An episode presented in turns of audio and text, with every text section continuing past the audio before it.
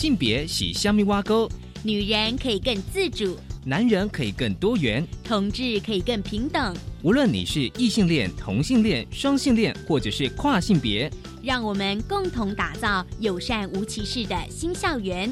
最没有尺度的声音，就在性别教育 Easy Go。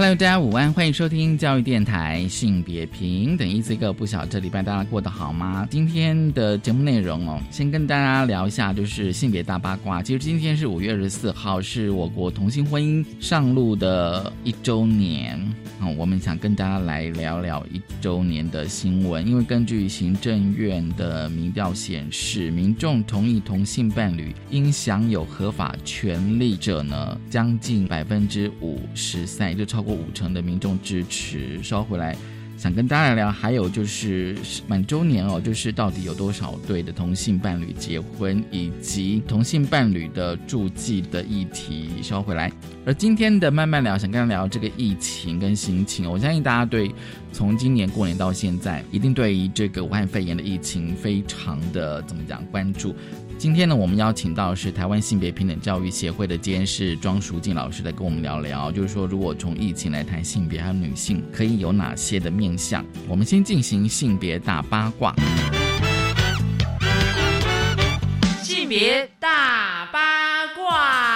性别大八卦想跟大家聊，就是同性婚姻满周年，而民众的支持度超过了五成，这是中央社的新闻。这其实哦，就是呃，行政院在五月四号到六号。所办理的民调显示，民众同意同性伴侣应享有合法结婚权利将近五成三，较一百零七年提升了百分之十五点一。大家一定会问说，那结婚的对数呢？根据内政部的统计，到今年的三月底，相同性别结婚的对数一共三千五百五十三对，那其中的女性有。两千四百三十一对，而男性则有。一千一百二十二对，其实我们想要去问说，为什么女同志的结婚的对数会比较高，而离婚，但结婚一定会有离婚嘛？相同性别的离婚对数一共有一百八十八对，其中女性有一百一十四对，而男性有七十四对。这但只是数字的呈现，有时候我们想问说背后的原因是什么？另外呢，像同性伴侣住记的部分，根据内政部的统计呢，到今年的四月十号，其实还有两千五百八十七对呢。就是他们去登记同性伴侣的住记，那么其中多数的当事人哦，虽然可以依法办理同性结婚登记，但是都没没有申请。那至于未来内政部是否会删除同性伴侣住记啊？内政部他们考量说，呃，实施法公布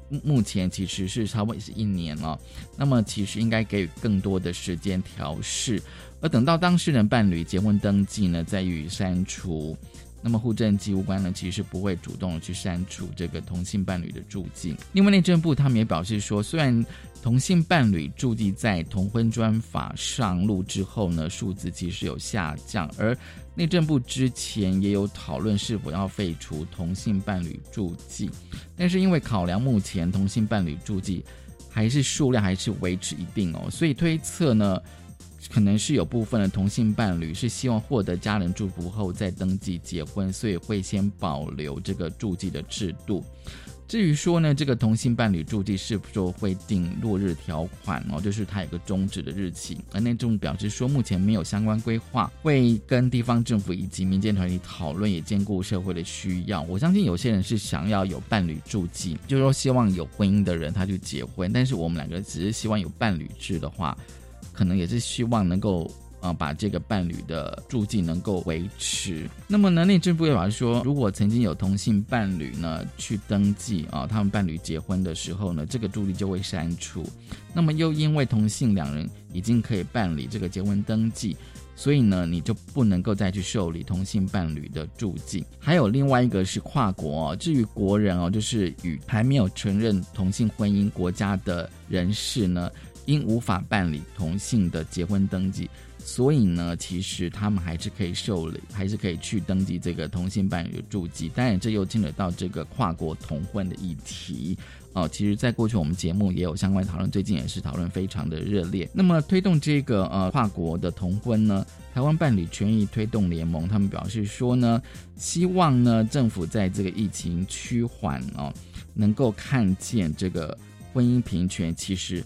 还有这个部分其实还没有处理，因为呢，因为这个肺炎哦。持续烧了几个月，各国都是加强这个边境的管制，其实也让跨国的同性伴侣更难有见面的机会。而台湾伴侣权益推动联盟他们表示说呢，跨国同性伴侣要维持感情已经很不容易了，而这波疫情当然又更加的困难。所以呢，虽然同婚已经上路，将已经满一年。但是呢，跨国同婚何时才能够有解哦？因为我们之前讨论过非常多，就是说一个法律其实有非常多的可能性，所以再度成为了话题。我相信这应该是今年哦，应该是在同婚议题上会这个主轴的议题哦。跨国同婚，那当然未来我们一定会想要再来讨论。就是今天跟大家分享的性别大八卦，稍回来性别慢慢聊。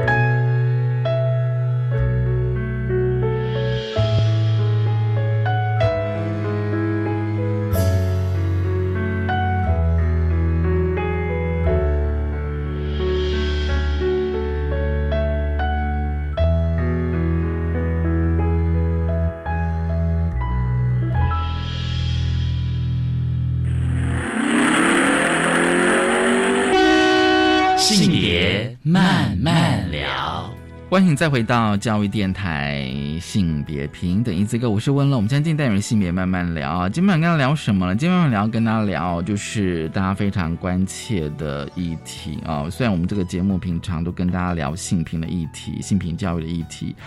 呃今天我们想要来聊聊，就是关于这次疫情所带来的生活改变。我相信大家就是这一两个月来哦，已经透过一些网络媒体或者是一些报道文章哦。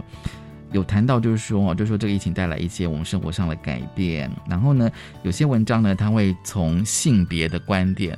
来探讨哦，就是说疫情到底对我们的呃性别啊性别平等教育哦，对性别议题到底有怎样的影响？高兴，今天我们邀请到了性别平等教育协会的监事庄淑静，淑静你好，文龙好，各位听众朋友大家好。其实淑静她除了是性别平等教育协会的监事，同时也是两个小孩子的妈，这样子。我相信这个疫情对你来讲应该颇有影响的吧？哦，我觉得尤其是初期啦，初期是就是大概是二三月的时候的。呃，比较慌乱的时间应该是在农历年过后。哦，农历年过后，所以从一月刚刚开始的时候，嗯，是怎么样一个慌乱呢？因为后来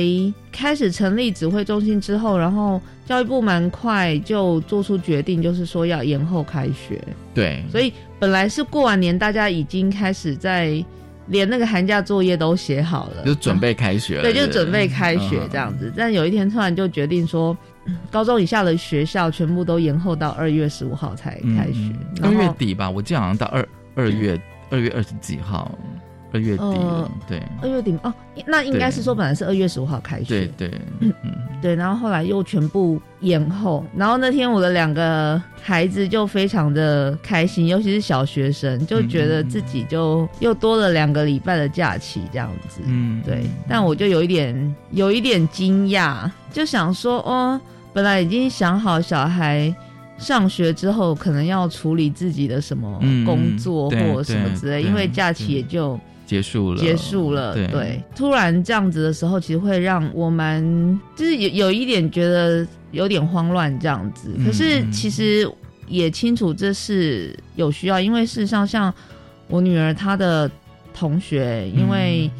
过年跟着家长去中国嗯。就返乡嘛，嗯所以嗯呃，他那时候已经知道他的同学回来其实是还需要再隔离，隔离，对嗯所以我也有意识到说，那样的做法其实相较之下是比较安全一点的。，嗯对，就是那还有包括学校可能有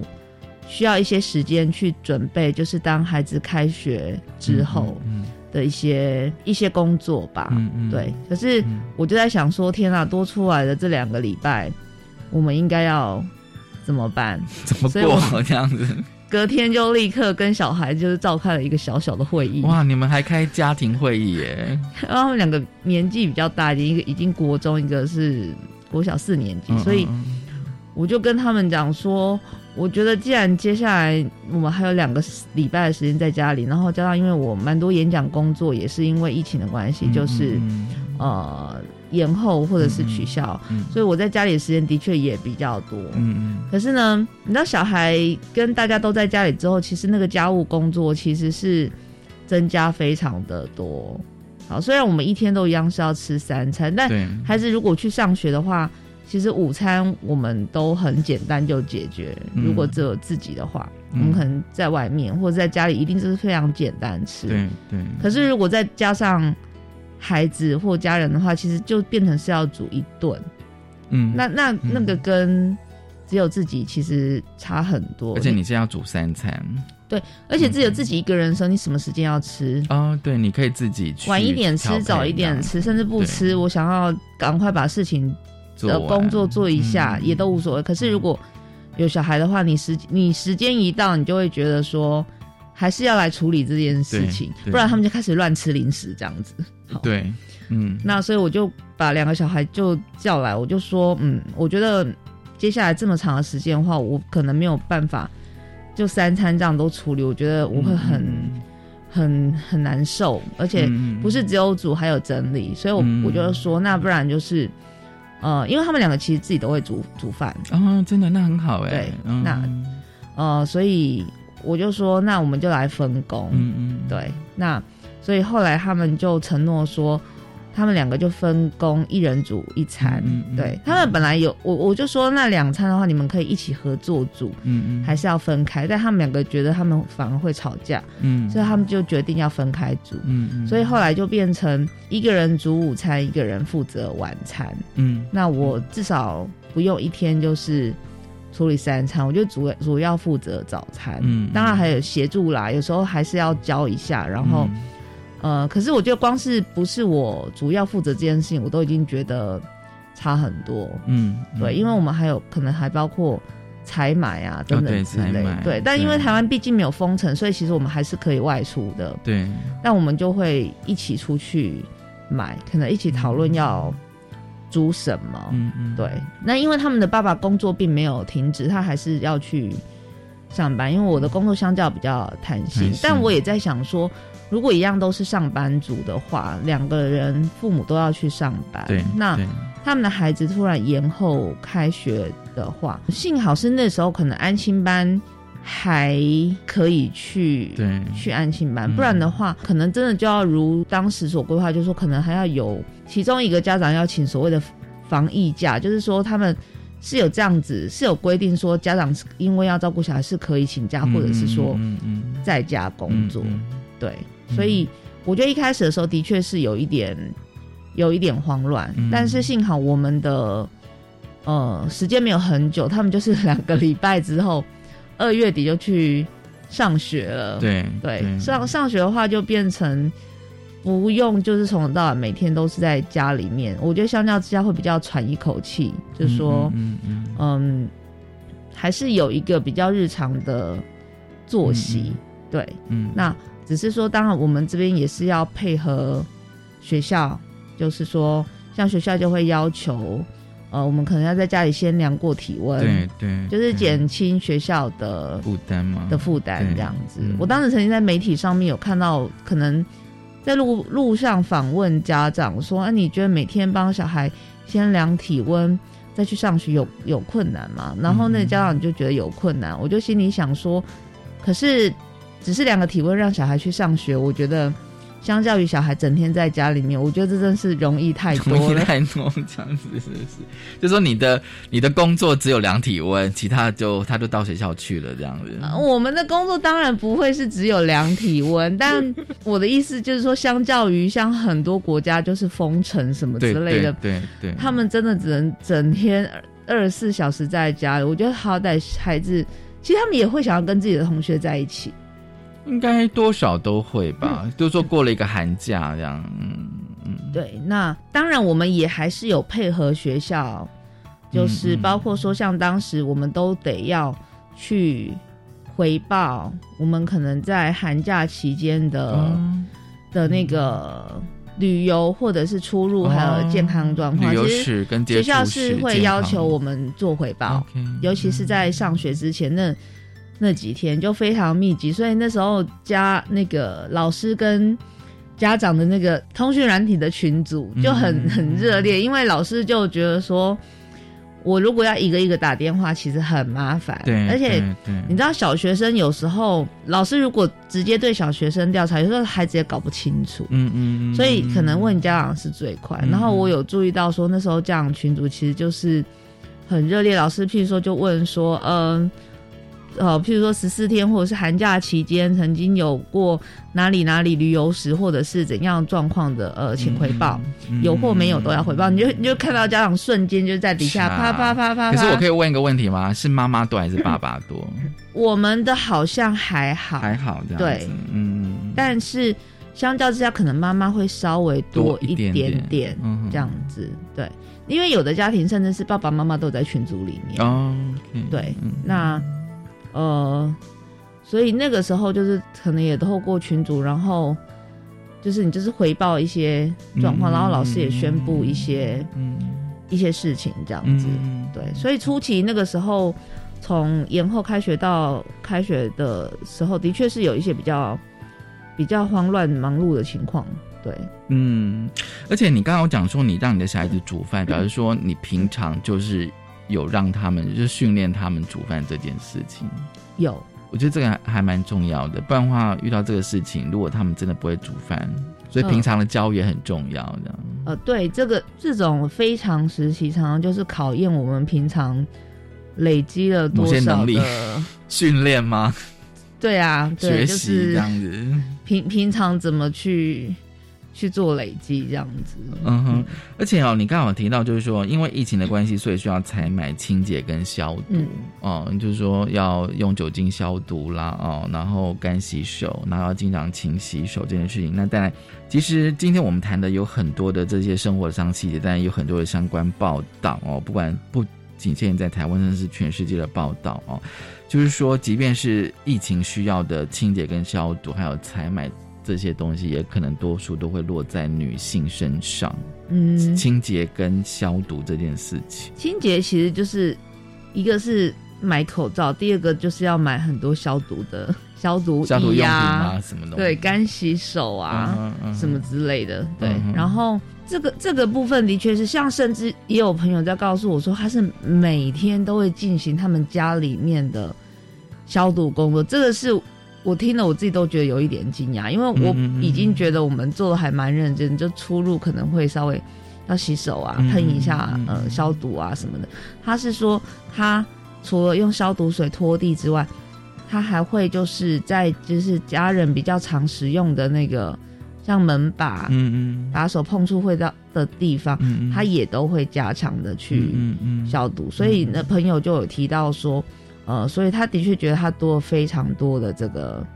打扫跟整理的工作，这样子。嗯，那但我们家的孩子也有一天，他就决定用消毒水来拖地，因为他在学校就是要这样做。然后学校也是这样的，学校做还蛮彻底，而且他们说，他们学校其实每天班上要有派一个代表去学校领取那个浓缩的消毒液，哦。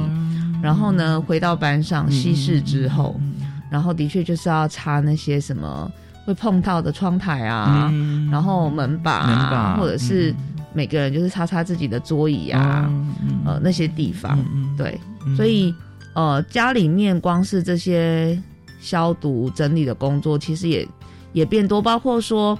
洗衣服。哦洗衣服，以前我们可能不见得每天都要洗，因为有些衣服你可能觉得说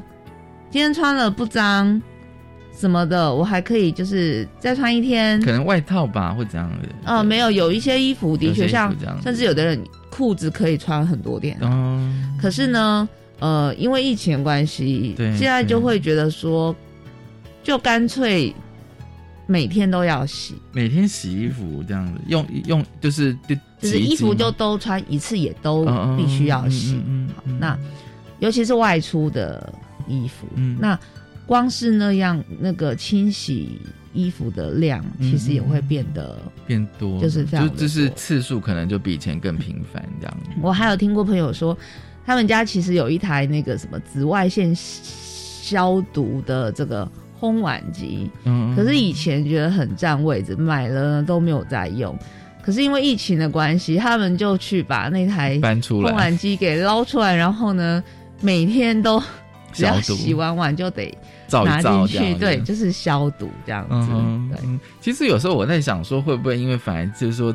因为有这样子的病毒的存在，反而让大家的那种警觉性哦，就是说，因因为你担心嘛，你担心，所以你你你在生活上有很多清洁消毒工作，你自然就会增加这样子。对，那刚刚你有讲说，因为小朋友在学校里面，学校都是教他们这样做，所以回到家里，他觉得也应该也要这样子做。但是对从性别的观点去看，就是说，像刚刚就有提到说，呃，平常我们可能有在教小朋友煮饭，那在现在这种时间的话，他们可能就可以展现这样的能力。嗯嗯，可是另外一个方面，则是呃，像我们一直在谈所谓的家务分工，对，呃，如果平常的家务分工，它就是比较明显的不平衡的比例落在某几个人或角色的身上，嗯嗯嗯。那遇到这样子的呃情况的时候，在紧急的情况的时候，呃，那个比例其实又会更加的明显。对，对，因为嗯。某一个大量的一个工作，当平常就已经是不平衡的，嗯某某一些人在承担的时候，那在现在这样的时刻的时候，嗯。就会更加重了那样子的不平衡。你说，即便是在没有这个疫疫情的状况之下，那种家务的分工状况哦，就是已经并不是很平衡。，对，会因为现在疫情更关系，会更更不平等。更更不平等这样子。对。嗯例如可能都只有好，我假设假如这个家庭大部分就都是这个女性，嗯嗯。呃，一个女性在做打扫甚至煮饭嗯嗯。这样子的工作，嗯嗯嗯，那甚至也没有一些比较弹性的弹性的处理，譬如说有些人可以接受或什么的，对啊，有有些家庭是可以比较弹性的去做一些调整嘛，嗯嗯嗯呃，或者是每个人有分配到自己固定的工作，嗯嗯嗯嗯对。那如果本来就都是女性固定在做这些事情，嗯。平常已经够忙了，那再加上疫情的期间大量增加这些，我们又可以看到都是家庭里面的这些从煮到买，嗯然后到嗯清洁、消毒这些部分，显然还是会回到那个人身上的时候，就是那个女性嘛。对，对，那就会更加剧了那个不平等的分配的状况。嗯。对，其实有很多的报道也指出说，因为在家工作哦，那男人也在家哦，女人也在家，因为大家要在家工作这样，可是男人也并没有增加家务的时间。好，我们休息一下哦，稍后回来继续。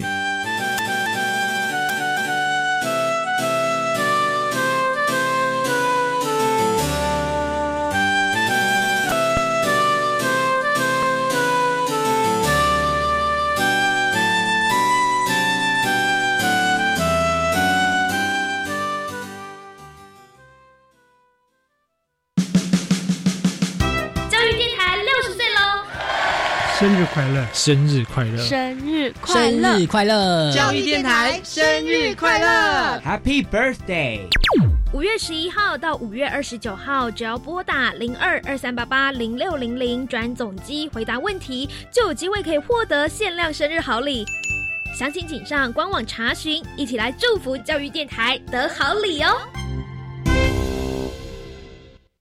大家好，我是体育署署长高俊雄。受到疫情影响，教育部针对营运困难的运动事业及体育团体，补助员工薪资、场地设备租金、贷款利息补贴、自由工作者的酬劳，也会补助运动事业研发创新、技术提升及数位行销等费用。受理申请宽、快、方便，相关资讯公告在教育部体育署运动产业纾困振兴专区。我是苗可丽。六年来，我透过至善基金会认养了海内外的贫苦孩子。虽然没有血缘的关系，但我和至善基金会就像父母一样，帮助他们安心就学，让他们好好长大。邀请您加入认养的行列，和我一起宝贝每一个孩子。捐款专线零二二三八八九一一八。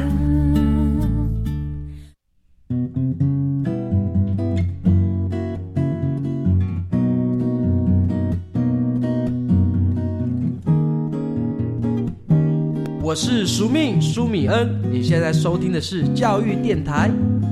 我朋友们就爱教育电台。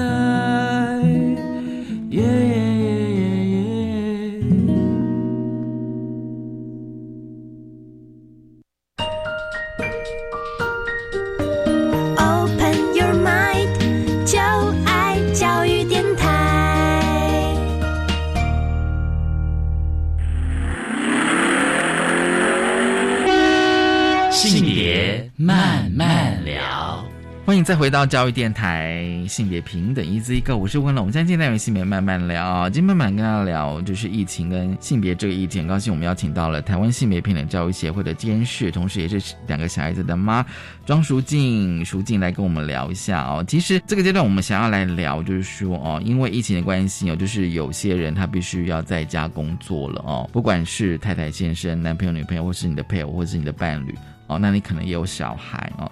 但是如果男人也在家的话，比如说我们刚刚第一个阶段谈的那些问题哦，就因为疫情衍生出来更多的家务的工作，理论上应该是两个人要去分摊的，嗯，但是实际上好像也并不尽然是这个样子。然后再就是说哦，除了家事之外呢，还有那个家务、育儿，甚至还有就是家里如果老年人、小孩跟老年照顾的这一块。我觉得这个好像也应该也要一并的去讨论，因为毕竟，比如说现在大家在家里的时间增多了嘛。那如果啊，平常比如说没有疫情的时候，平常工作的时候，比如说家里有老人小孩，大家还是会想办法的去解决这个照顾工作。可是现在如果一旦比如说啊，比如说先生太太全部都在家里的话，理论上这个方式应该会有点不太一样。我觉得老年人其实是要看什么情况的老年人，有些老年人其实是自己身体也还蛮健康，然后能力也都还蛮好的，所以像我爸爸妈妈他们反而是在这个时间发挥了很好的帮助的功能，像包括他们都还会去帮忙买口罩排队，因为要花很多时间，初期的时候花好多时间。然后去排口罩，可是我们这些中年人其实一来要上班工作，二来是还有孩子，不管是要接送还是要照顾，嗯，可能没有那么多时间去去买口罩。可是我们反而是最需要口罩的那一群，嗯，因为不管是上班、出门、上学，嗯，呃，再买，对，那些全部都是。呃，大量的需要使用到口罩，反而老年人就是出门的次数，还有就是去的地方，不见得那么需要，所以他们就很很辛苦的去帮，就是孙子，然后还有儿女，就是去排很久的队。那这个这是一个，就是说他们自己能力很好的老人家，可是有一些老人家的确是说需要照顾，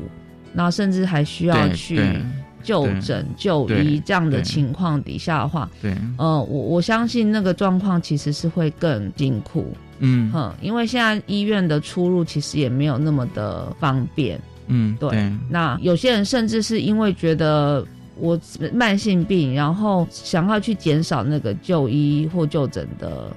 的次数。可是变成我觉得那个健健康上面的这种呃负担跟压力，其实也是会由家庭来承担。在家工作其实一来是因为没有时间准备，所以其实非常的突然。那整个家庭其实都需要去考虑，包括说什么时间要工作，什么时间要处理家务，小孩也在家。那如果两个人都在家工作的时候，那时间到谁应该去煮饭，谁可以继续工作？嗯嗯嗯。还有家庭的空间，对对对。呃，假如我们只有一个书房或工作室，甚至不见得所有的家庭都有一个空间当工作室，我想那应该是还蛮奢侈的一件事情，因为毕竟空间很小。哈，那也许有人是在餐厅，有人是在客厅，对，那甚至可能不见得会有一个比较适合工作的桌子。嗯嗯，那谁谁可以使用这个地方，或者是谁在哪个时间，嗯，可以使用那个地方，嗯，对，甚至一开始台湾还好，是我们不用线上上课，但是其实学校一直在调查说，你们家里面有几台电脑或者是平板是可以就是接受那个线上教学，嗯，对，那。我们那个时候就在思考说，假如老大用了电脑，老二用了 iPad，那如果我也要工作的时候，嗯，那应该怎么办？我如果我我也需要电脑，因为一个家庭还是不可能有那么多的。之前网络上有一个妈妈就在抱怨说，小孩在家就在家，为什么还要线上教学？然后她说她有三个小孩，对，那每个人都要抢着用电脑或者是什么，那没有那么多的设备，而且。那个线上的教学显然是还蛮长的时间，不是只有可能一天一个小时或或两个小时之类的问题哈。所以我们那个时候在超前部署的时候，其实也还在思考说，如果如果真的是还需要线上上课的话，哇，我们还要去去想到说，怎么样可以彼此不会互相干扰，嗯嗯，然后让他们可以顺利的。完成学校所交付的这些上课的课程，然后作业的内容，然后同时又能够完成自己在家工作所要完成的这些这些部分。尤其当孩子越小的话，我觉得这部分困难度其实会会越高。嗯，因为像我的孩子，可能我还可以告诉他们说，嗯。我现在一定得去完成一个什么样的工作？我可能要开一个会，对，所以你不要来吵我。嗯，好，那我就是几点到几点，我我需要那个呃来做这件事情。可是如果孩子更小的时候，其实是他们有办法这样配合我们的。对对，或者说他没办法理解，对他没有办法理解，所以我觉得在家工作。或者是在家呃上课线上授课这件事情，它其实是会别的难度这样子。然后，而且有一些家人之间的相处，可能平常就会因为某一些人在家里，会让我们觉得比较紧张。然后，像也有听朋友说，公司的政策，所以可能爸爸接下来就要在家工作了这样子。他们可能轮流，哪一些同事。就是分散哈，不要所有的员工都同一个时间去上班，可以感受到孩子跟妈妈好像就。比较紧张一点，对，因为平常可能爸爸可能下班时间才回来，或者是稍微晚一点回来，假日的时间也不见得那么的长时间在家。嗯，可是，一旦在家工作之后，就是从早到晚都在对家里面，他可能对于孩子很多的作息或者是什么，其实都还会有一些想法。对，所以包括说，因为可能爸爸在家是在上班嘛，所以大家可能就觉得不可以吵到，就要安静。对。好，那大家相较之下，其实精神也会比较紧绷一点。对于平常习惯在公司里面上班的人，在家里再怎么样都。真的都很容易会觉得是受到干扰，因为我有在想说，因为毕竟家里它本来就不是办公室哦，那你现在把家里的某一块把它设计成是你的办公室、办公桌，或者是你刚刚讲那个，比如说你必须要有电脑哦，三 C 产品，好像感觉上今天假设如果夫妻两个人都在家工作，然后好就算只有一个小孩，等于三个人哦，那要要要什么线上教学，还要什么线上会议，等于说每个人至少要一台电脑才不会抢嘛，对，才不会。会强这样的，而且你那台电脑，你的那个软体功能还要充足，还要充足。那其实刚刚熟悉你有提到一个，就是家庭的空间，那个其实是会让我感觉到，就是说，就是说，因为疫情关系，大家都在家里上班的话，就是说，那个家庭空间你到底要怎么样去区隔，然后彼此又不受干扰。可是像你们家是因为是因为空间够大，就是说至少大家还有自己的独立的一个区块。哦可以使用。可是如果说我们家如果是那种小公寓的，比如说可能只有室内可能还不到三十平这样子，对那个的话，我会觉得说对于整个家人之间彼此的沟通，我觉得的确是蛮重要的。嗯，就是变成这个时间以家庭为单位，必须要承受就是极大的压力。对，因为从工作到生活到学习，嗯呃，全部都很密集的聚集在家庭里面，然后当然也包括情绪。哦，情绪对对，因为嗯，上班上学的过程里面，某一个很大的其中一个功能吧，就是说其实有同学有同事彼此可能在情绪或情感上面，我觉得还是可以透过社交或者是说呃工作的关系，嗯嗯。呃得到一些情绪的一些。一些转换，甚至是抒发，嗯，对。可是当这个时期这个功能其实没有没有被满足的时候，变成还是要得回到家庭里面。那所以完全都是由家庭来承担这个部分的时候，本来会有的摩擦，它可能没有转换的空间，然后它有一些情绪，它可能就会。被放大，所以我觉得台湾算是非常非常的幸运，就是虽然这个时期看起来家暴的呃数量或通报呃有增加一些，可是我觉得我觉得相较于是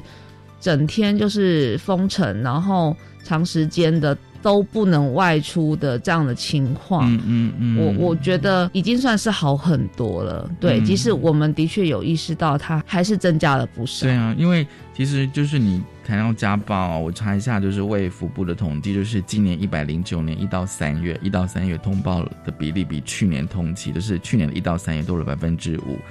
嗯。当然，这百分之五的增加原因是不是因为疫情的影响？还要要深入去了解嘛？哦，其实我有时候在想说，因为疫情，家人的时间增多了，相处的时间增多哦，是否会造成就是比如说伴侣跟亲子关系的紧张？其实有时候我也在去思考说，会不会疫情就是更考验我们的伴侣的亲密关系跟亲子关系？就是说，你就是因为就像刚刚讲的，就是说时间增多了，但是我们空间就是这样子，就是有限嘛，对不对？就是说。这样子的话，我们是不是就是可能在某些事情上？因为之前我有看新闻报道说，有些家人是因为就是说对于疫情，比如说家里怎么样去清洁消毒这件事情，大家都有不同的意见，然后就起了一些争执。嗯，这当然是非常的琐碎了。但是说大家一定对于某件事情，比如家里怎么消毒、酒精怎么使用，一定都有不同的意见。那我会觉得说，这真的是蛮考验，就是这个家人本身的呃沟通。这个的话，通常，但有些人会就说啊，就爸妈怎么讲，我们就怎么做这样。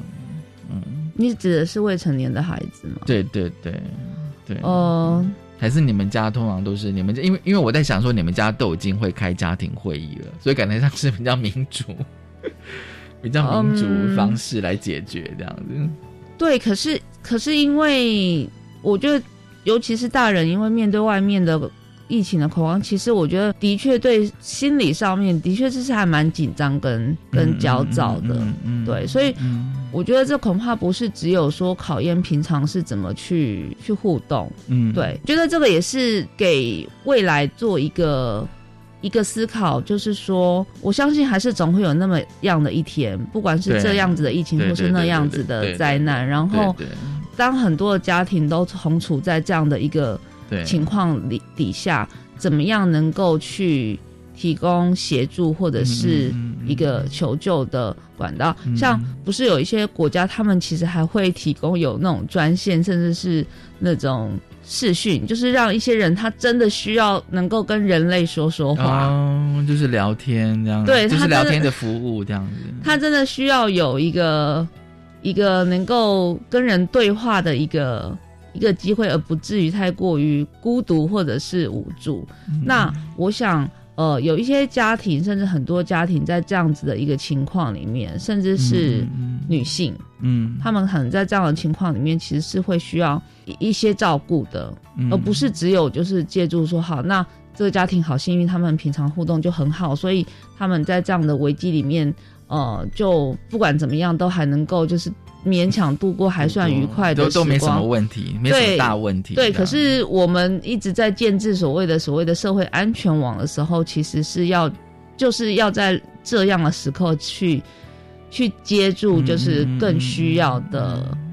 的人，嗯，对，那我们也也看到，在这个过程里面的更加弱势的，不管是女性或者是对啊，老人的这些部分嗯，这样子。对。我有看到那个中国，虽然中国的一些资讯在台湾的部分没有很好，但是我看到他们有一个那个采买的部分是让嗯我觉得哦，也有这样，就因为他们是封城的状况，对对所以其实要外出买东西是很困难，对。所以他们是社区，然后社区原来就有群组，对。所以就透过社区的群组，然后他们可能一起买可能肉或者是米嗯或是什么样的情况，那就不用那么多人，或者说有一个人或是几个人出去买，对。对，然后他们就只要到社区，然后去领，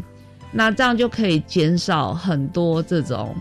呃，你可能到某个地方群聚又被感染了风险对，而且因为像女性，其实相较之下，我们交通这个能力相较之下比较弱，我们非常的借助所谓的大众运输。对对。可是，在这样的时期的时候，大家对于大众运输其实是有疑虑嘛，对。反而是那些可以自己开车，然后有交通工具的人，其实是比较便利的。嗯对，可是如果能够有这种就是集体的合作的可能性的话，我相信也可以舒缓非常多这个部分的、嗯嗯呃工作量，然后还有就是焦虑。嗯对，你就有点类似那种集体采买的概念这样。对，就是互助那样子的一个、嗯一个系统。可是我们能够把这个部分，不其实只有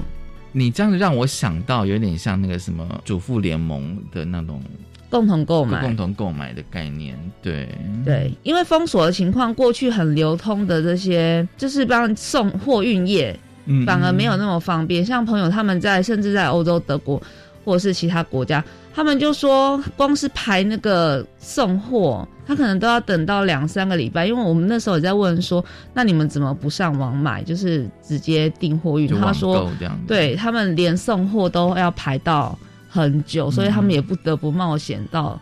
到超市去买，去对。可是这个时候你就是要有车啊，因为你车你才能够对买很多东西。嗯像那时候大家在抢购嘛，嗯我 从卫生纸，然后到民生用品，然后到泡面或者是吃的东西。那对如果只有摩托车，甚至你都要自己提着大包小包的时候，其实那个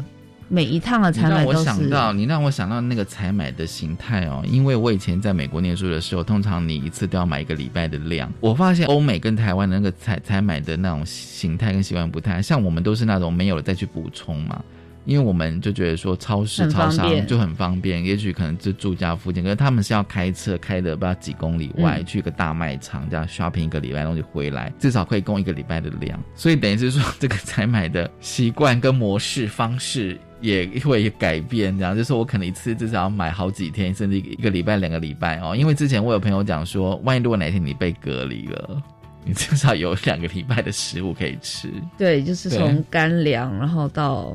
种种的这样子的东西这样子。好，我们先休息一下，稍回来。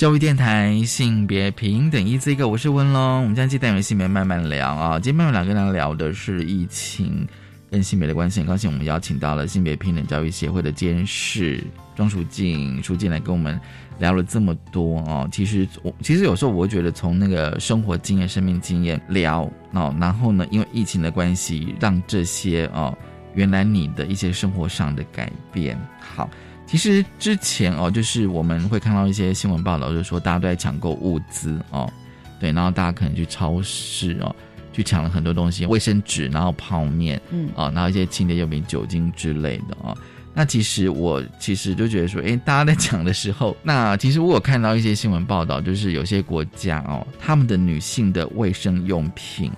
哦，可能会有不足，不足，因为大家知道，就是说。你今天在用的这些相关的一些生活用品，一定都是呃源自于原原物料充足，它才有办法制造。比如说我们现在每天戴的口罩，哦，那我在想说，对啊，大家都在抢物资，那通常都是跟食物有关的。可是问题是，如果说今天有一个东西是你你经常习惯要用的，或者说你必须要用的哦，那对女性来讲，可能就是卫卫生用品哦，不管是卫生棉哦。或者是卫生棉条，甚至是月亮杯，嗯啊，你如果每个月都有月经的话，这些物质你必须要有充足供应嘛，哦，你才能够处理。可是万一如果哪一天它如果真的供应不足或者缺乏怎么办？嗯，台湾一个是因为我们自己本身有制造，自己有有厂商，所以哦，我们的布织布的原料好像也还蛮充足的。对对，所以。这个部分，因为虽然那个货运有受到影响，可是这个部分还没有完全被切断，对，所以呃，以目前的状况来看到的话，加上说我在猜某一些国家，他们可能只有固定就是可能卫生棉，甚至本来卫生棉的供应量也就比较。比较少，甚至可能货运有受到影响。嗯嗯。可是台湾这几年，因为我们有比较多元化的生理用品，嗯嗯嗯，包括我们刚刚谈到的棉条、卫生棉，甚至还有人可以手制作布卫生棉。哦，布卫生棉。对，现在也有布卫生棉，所以即使你没有布织布，其实你还是有布卫生棉可以用。然后有很多种月亮杯，嗯嗯，那甚至还有所谓的这种月亮裤。月亮裤？什么是月亮裤？月亮裤它就是。不需要用棉垫，也不需要有那些，就是它它的那个内裤本身就是可以吸收精血的。它它有办法吸收这么的，对，而且不会流出来。哦，真的，对对。可是它很薄吗？呃，对，它其实就是就像一般一般内裤的，可是它可以吸收精血，对，它可以吸收。那表示它的吸收力一定很强，吸收力还蛮强的。对，那所以呃，我觉得到这几年来，其实那个。卫生生理用品就是月经期间的生理用品，相较下其实是还蛮蛮多元化，而且因为呃，我觉得台湾人对于一些物资的使用习惯，可能跟我觉得欧美国家还是不太一样，就是我们可能会有一些安全感，就会觉得说，反正我就是多买一些比较方便，囤囤积多一点比较安全。对，所以有的人像卫生纸，可能一次就买一箱，然后。我自己其实，